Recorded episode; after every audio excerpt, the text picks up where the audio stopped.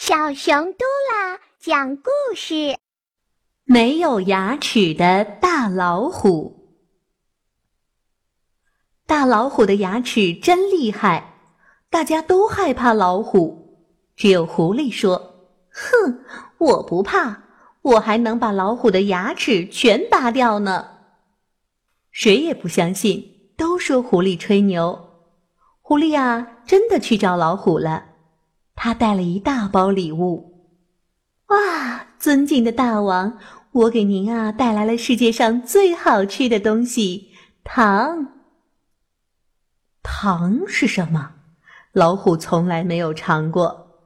他吃了一粒奶油糖，哇，好吃极了！狐狸呀，就常常送糖来。老虎呢，吃了一粒又一粒，连睡觉的时候。糖啊，也含在嘴里呢。大老虎的好朋友狮子劝他说：“糖吃的太多，又不刷牙，牙齿会蛀掉的。”大老虎正要刷牙，狐狸来了。“哎，您把牙齿上的糖全刷掉了，那多可惜呀！”馋嘴的老虎听了狐狸的话，不刷牙了。过了些时候。半夜里，老虎牙疼了，疼得它捂住脸，哇哇的叫。老虎啊，忙去找牙科医生马大夫。哎呀，哎呀，快帮我把牙给拔了吧！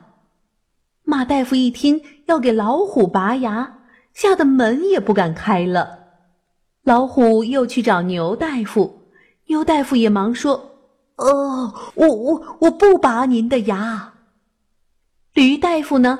更不敢拔老虎的牙了，老虎的脸肿了起来，疼得他直叫喊：“谁把我的牙拔掉，我让他做大王！”